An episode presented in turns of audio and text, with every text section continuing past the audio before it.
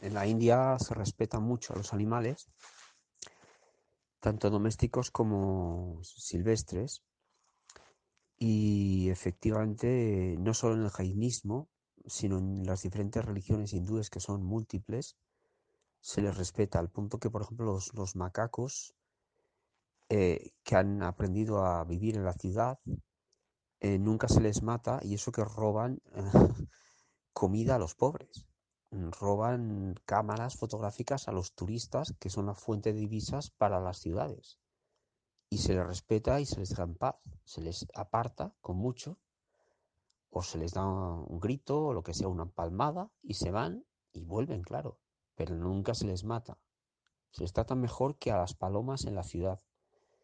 Hay vacas que son sagradas, hay árboles sagrados, nunca se les talaría, al revés, se celebran fiestas alrededor de los árboles, son muy árboles muy viejos y centenarios, se engalana a esos árboles sagrados, o sea, con todo tipo de avalorios, de, colores, de, todo, rama, incluso de joyas, o, de cristales pulidos que parecen joyas, o sea, el, máximo esfuerzo que puede hacer el, más pobre de los pobres, se baila alrededor de los, de los árboles y les, les abraza y, no se les adora, pero se les venera.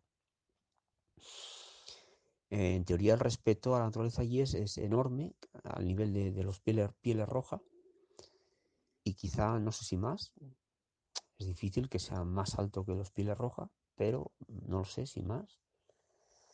Y qué te digo, ah, sin embargo, claro, eh, la democracia brutal de la India ha, arrasado con grandes selvas. Por ejemplo, la selva del posiblemente para mí mejor libro que se ha escrito nunca en la historia, y he leído más de mil libros. O sea, una persona en su vida no puede leer, no tiene tiempo de leer más de tres mil libros, ¿vale? Yo he leído unos mil, quizá más. Para mí, posiblemente el mejor libro que he leído en mi, en mi vida es el libro de la selva, pero no el de Walt Disney, el de Rudyard Kipling, ¿vale? Entonces, las selvas de Seoane que existieron en el norte de la India mm, actualmente no son selvas. Es eh, desierto eh, y pueblos y ciudades. Eso desapareció, pero existió. Esa selva existió. Era infinita. Infinita. Y allí eh, Kipling, un colón inglés, un periodista, como la copa de un pino, un tío nobilísimo, honradísimo, honestísimo, como habían pocos, que cubría las, las noticias de todo lo que ocurría en la India y servía a, los a, la colonia a la colonización inglesa, pero de estranquis y en secreto ayudaba a los hindúes, fíjate, a ti que te gusta Gandhi, y eh, estuvo, se pasó el tiempo libre recogiendo toda la información del pueblo hindú que sus jefes no querían que él hiciera. O sea, de estranquis y escondidas. Entonces se relacionaba con todas las clases hindúes, o, muchas, hay siete creo. Evidentemente se relacionaba con clases pobres, recogía toda la tradición hindú y en secreto se fue eh, acaparando esta información y escribió eh, eh, monstruos de la novelística como el libro de la selva. Gigantes, ¿no? De la historia universal de la literatura y otras obras menores como Kim y algunas más. Eh, bueno, su estilo para mí es perfecto, o sea, es el equilibrio absoluto de la perfección. Se está en el punto medio exacto de la precisión y junto con Jack London, yo diría.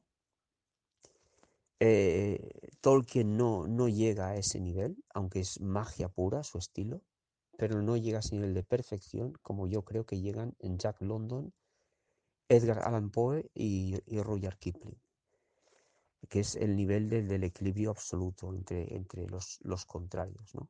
el punto medio perfecto de todo, de la emoción, de, de la amenidad, de la cultura, de la sensibilidad, mm, de la información, mm, del impacto adecuado en el momento adecuado, exacto, todo todo es, matemática pura en novela, ¿vale? Entonces, y, que suscita los sentimientos más nobles y enriquecedores que pueda para mí un novelista suscitar. Y enriquecedores. y elevarte a unos niveles de enriquecimiento como no hay otros novelistas capaces de hacerlo, para mí. Entonces, mm, sí, claro, los hindúes, los hinduismos son muchísimas escuelas y religiones hinduistas, todas ellas respetan a los animales y a la naturaleza, pero, claro, como hay tal demografía, se la cargan, es inevitable. Y hay ríos en la India que no baja agua, bueno, baja agua debajo, pero es que arriba es un mar de plásticos. Plásticos, o sea, botellas de plástico, bolsas de plástico, y son ríos, ríos de plásticos. ¿Entiendes? Así está la cosa. Un abrazo.